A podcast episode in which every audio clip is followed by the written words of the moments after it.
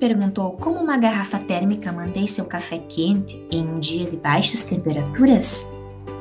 Se você nunca pensou a respeito, eu já. Por isso, fui pesquisar e vou compartilhar com você o que descobri.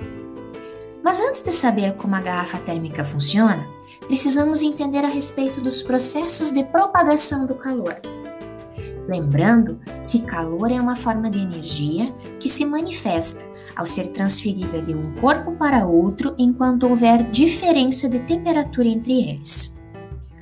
A transmissão de energia na forma de calor pode ser feita de três maneiras: convecção, condução e irradiação. A irradiação é o único processo de propagação do calor capaz de ocorrer no vácuo, ou seja, sem que haja um meio material. Através da irradiação que o calor do Sol chega à Terra. A radiação infravermelha atravessa o espaço cósmico e mantém o nosso planeta aquecido, graças ao efeito estufa. Quando você se aproxima de uma lareira, no inverno, também se aquece graças à irradiação. Já a condução ocorre principalmente entre os sólidos, através do aumento da agitação térmica de suas partículas. Alguns materiais conduzem melhor o calor do que outros, por isso são chamados de condutores. Aqueles que não conduzem bem a energia térmica, por sua vez, são chamados de isolantes. Metais são bons condutores térmicos, já o plástico é um bom isolante térmico.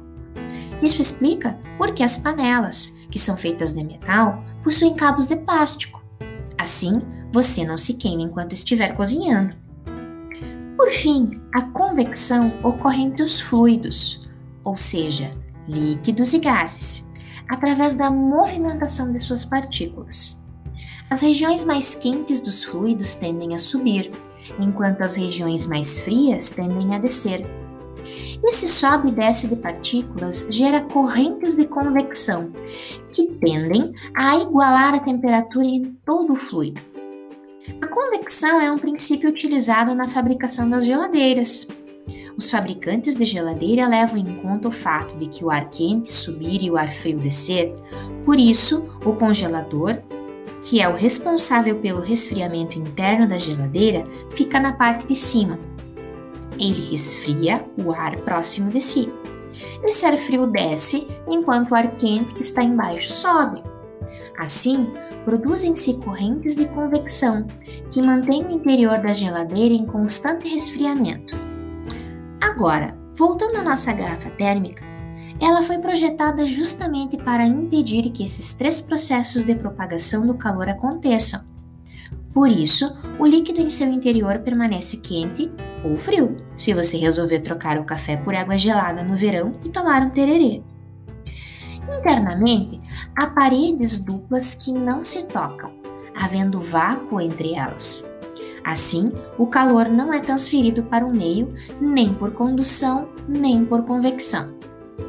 Essas paredes são prateadas tanto do lado de dentro, para refletir as ondas de calor do interior, impedindo-as de sair, quanto do lado de fora, para refletir as ondas de fora, impedindo-as de entrar. Assim, também não há perda de calor através da irradiação. Tenha bastante cuidado com sua garrafa térmica. No inverno, é ela que te salva com líquidos quentinhos. Esse é um recurso educacional de licença aberta, produzido pelas professoras Mônica e Raquel. Para mais detalhes, acesse a descrição.